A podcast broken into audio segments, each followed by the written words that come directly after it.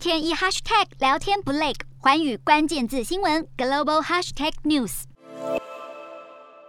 英国女王伊丽莎白二世在五号发出公开信，表示，当王储查尔斯当上国王时，希望能够在时机成熟的时候，他的伴侣卡米拉会被尊为王后，以此称号继续履行王室职务。查尔斯王子在与备受英国人民爱戴的戴安娜王妃结婚前，就与卡米拉有着亲密关系。再加上婚后不忠，让卡米拉长久以来都被看作是王室的第三者。因此，查尔斯与卡米拉在二零零五年结婚时，官方就宣布，未来如果查尔斯继位为王，卡米拉顶多只能被称作王妃，而非王后。如今，伊丽莎白女王迎来登基七十周年纪念日，公开发言为卡米拉发声。假若查尔斯真的有机会登基，再加上现任女王的支持，卡米拉未来很难再遇上成为王后的阻碍。